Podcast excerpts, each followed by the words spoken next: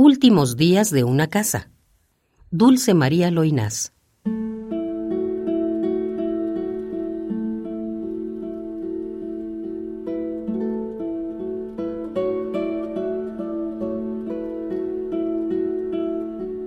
Cuando me hicieron, yo venía del mar. Lo veía naturalmente, cerca de mí como a un amigo y nos saludábamos todas las mañanas al salir juntos de la noche, que entonces era la única que conseguía poner entre él y yo su cuerpo alado, palpitante de lunas y rocíos.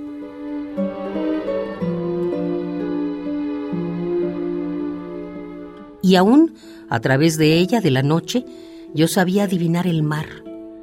Puedo decir que me lo respiraba en el relente azul, y que seguía teniéndolo, durmiendo al lado suyo, como el esposo al lado de la esposa.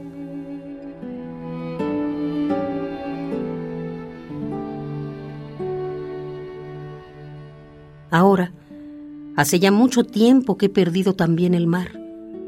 Perdí su compañía, su presencia, su olor, que era distinto al de las flores, y acaso percibía solo yo.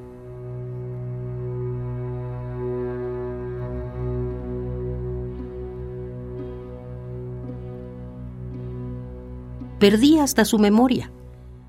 No recuerdo en el mar por dónde el sol se ponía. No acierto si era malva o era púrpura el tinte de sus aguas vesperales, ni si destellos de plata volaban sobre la cresta de sus olas.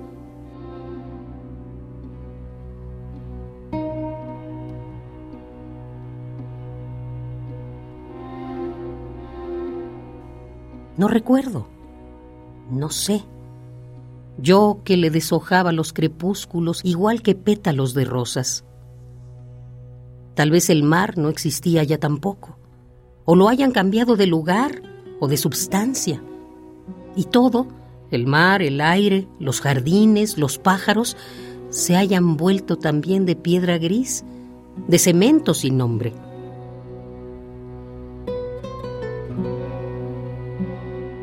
Ni aún para morirse espacio hay en estas casas nuevas.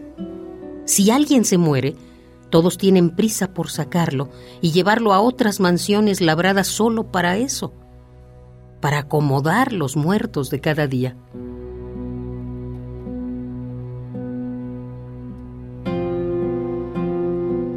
Últimos días de una casa.